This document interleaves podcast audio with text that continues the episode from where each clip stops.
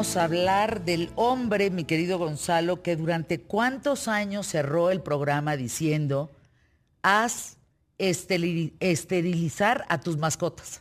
Y era como quería ser recordado. Sí, además decía que quería, eh, sí, esteriliza o castra, ¿no? A tus mascotas. Sí, a ver, voy eh, por partes, porque antes de entrar a eso, para lograr crear una huella con eso, tienes que tener una carrera muy, eh, muy sólida con mucha credibilidad. Voy a hacer esta pregunta y la pregunta se la hago a Fernanda, pero tendría que ser inclusive para cualquier persona que se dedica a medios de comunicación. ¿Con cuántas personas, invitados, entrevistados, has interactuado al aire en este programa? Imposible. No, me parece imposible en 23 años, dos horas de lunes a viernes. Me parece imposible hacer un conteo. E, existe el conteo, sin duda alguna debe de existir un conteo pero así a ojo de buen, no, no tengo ni la más remota idea. Solo sé que diariamente, por lo menos, vienen tres, cuatro picudos. Fíjate.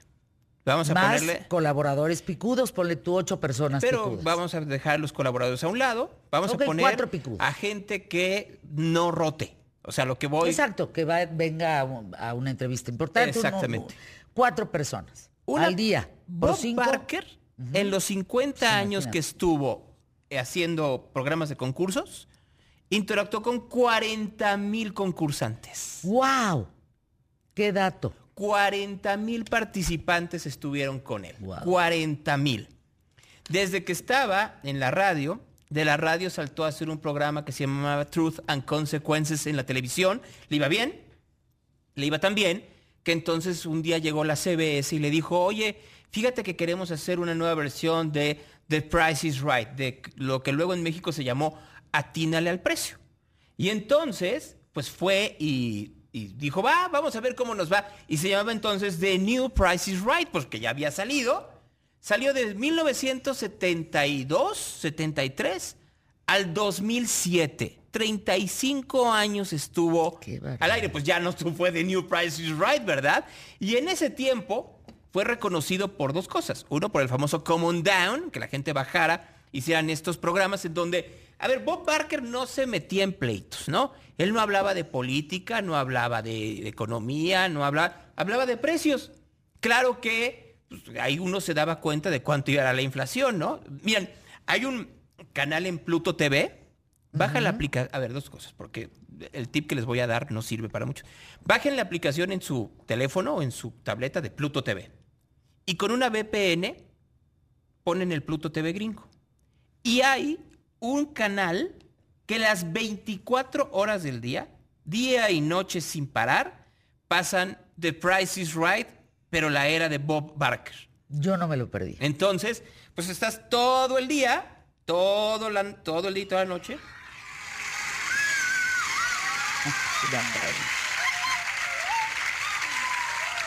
¿Cuántos premios? What did you say, Linda? I love you. I love you. Love me. I do. Did you did you fall in love with me Esto es en vivo en Pluto TV. Your name called? I did. That's when it happened. Es que los premios. ¿Cuánta gente le cambió la vida? ¿Cuánta gente premios amueblaron sus casas, se fueron de viaje, se quedaron con una lancha, se quedaron con, un coche, con una, con una muy buena lana en efectivo? Qué, bárbaro, un gran, gran, gran programa. ¿eh? Era tan conocido que entonces lo mandaron llamar. Por primero, primero dijo, a ver, ¿cómo ayudo más? Y dijo, a ver, hay, hay una sobrepoblación de mascotas y una sobrepoblación de perros y gatos por la sencilla razón de que la gente, pues sus perros y sus gatos tienen crías y los avientan a la calle. Entonces lo que voy a hacer, y es exactamente lo que decías, es que cada vez que acabe el programa, voy a decir, esterilicen a sus perros y gatos. Era la salida. Soy Bob Barker y les pido que si ustedes tienen perros y gatos, los lleven a eh, esterilizar. Gracias, buenos días. Así acababa diario. Y era el conductor de certámenes de belleza como Miss Universo. Miss Universo. Entonces llegó un día en Miss Universo y le dijeron, fíjense que el arcón de la señorita Universo tiene, ¿no? Unas, eh, eh, unas chancletas, mi alegría. Este, unos bombones, unos bombones, la pos y un abrigo de mink. Y entonces dijo, ¿cómo que abrigo de mink? Sí, un abrigo de mink. Pues no. Pues entonces, como ustedes quieren dejar el abrigo de mink, yo renuncio. y renunció a seguir eh, conduciendo los certámenes de belleza porque regalaban amigos, abrigos de pieles. Entonces dijo, yo soy congruente, yo no estoy de acuerdo con el maltrato animal, así que adiós. Se retiró y le preguntaron, ¿está usted este, arrepentido de irse porque está en plena conciencia? No, pues porque yo me voy de esto, pero sigo trabajando en la ayuda y en la defensa de los derechos de los animales. Y así fue, pues hasta el final de sus días. 99 años tenía Bob Barker. Estamos hablando de un hombre que le faltaron, cumplía los 100 en, septiembre, ¿eh? O sea, ya le faltaba nada para llegar a los 100 años de edad. Un ícono de la, de la televisión mundial. Tan ¿Lo veías, Gonzalo? Sí, pues te digo que yo lo que Porque Yo, yo me acuerdo estar frente a la televisión adivinando, jugando a la vez que jugaba el, público. el público. Y no me iba mal, ¿eh? Porque ves que tenías que acercarte lo más posible al precio. Sí. No me iba mal. ¿A ti cómo te iba? No, no, me iba, no me iba tan bien, pero veía yo las, las prácticas. Había una, fíjense, porque eh, si vivieron alguna vez a Tinel al precio, al final del, del, programa era apostar por dos, por dos paquetes, por decirlo de alguna manera. Entonces no te tenías que pasar el precio y el que estuviera más cercano, pues ya con eso se lo ganaba. Entonces hay gente que hacía la siguiente estrategia veía cómo le iba el primer concursante. Si notaba que el primer concursante se había pasado, así fuera por un dólar, apostaban un dólar. Entonces decían, ¿cuánto vale este viaje a Atenas con este coche? Un dólar, pues como el otro se pasó, de todas maneras ibas a ganar.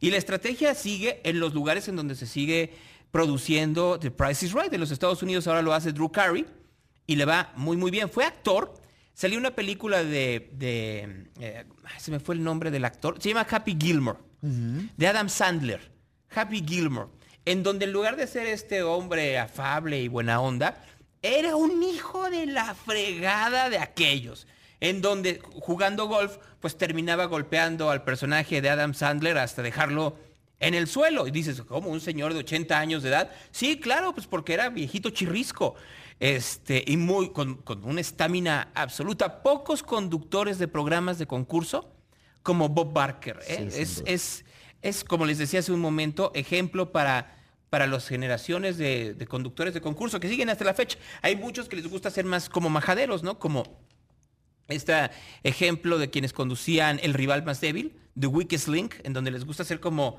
como lejanos de los concursantes, mientras que Barker pues tenía esta parte en donde los abrazaba, se besaban. Los lo amaban. Eh, eh, lo amaban las señoras, los Sí, sí, sí, sí, sí, los amaban. Muere con dinero. mucho dinero. Mucho dinero, ¿verdad? Sí, pues imagínate, conducir 50 años programas de concurso y pues en realidad eh, no era alguien que, que ostentara mucho o que gastara mucho. A lo mucho hacía, sí hacía muchas, tenía una fundación y hacía muchas donaciones a eh, asociaciones de defensa de los derechos de los animales y eso siempre se agradece. Entonces, pues sí le fue bien en la vida, hay que decirlo. Era un hombre que, que era muy querido y eso, eso en los medios de comunicación hoy en día es muy complicado, ¿eh? Muy, muy complicado. En tiempos en donde las redes sociales se encargan de destruir en lugar de construir, era muy, muy difícil y Bob Barker lo logró. Pues termina una era de Price is Right con este hombre. Seguirán otros tantos como los que has mencionado. Pero lo que sí me, me permite reflexionar es estas figuras que están muriendo, ¿quién las va a suplir, Gonzalo? No hay manera. Bueno, pero a ver. Hablábamos el fin de semana, por ejemplo, de periodistas en México, de nuevos rostros, de cómo hay ciertas cadenas que intentan meter nuevos rostros, que no hay manera, no venden, no funcionan, no. Y entonces tienes que seguir con los mismos de siempre, pues. Pero porque van modificándose las cosas. A ver, si quieres, mire, vamos a hacer esta cosa. El próximo martes, no mañana, el próximo martes cuando tú y yo estemos en Dallas, Dallas Fort Worth, hablamos de la dinámica mediática gringa. ¿Te parece? Sí. Y hablamos de cosas como esta o cómo son los, los noticieros allá y de algunas cuantas cosas más. Porque, si me va bien y si puedo, en la semana de lo que vamos a hablar es de rocas.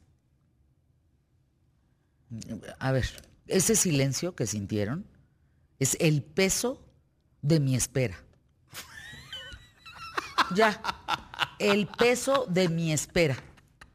Imagínense ya ese silencio que, que aturde, para que veas. Mi diamante, ¿dónde está?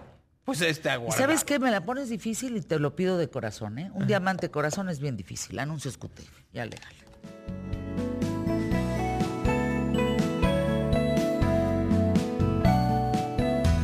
Entra a Facebook y participa en el mural.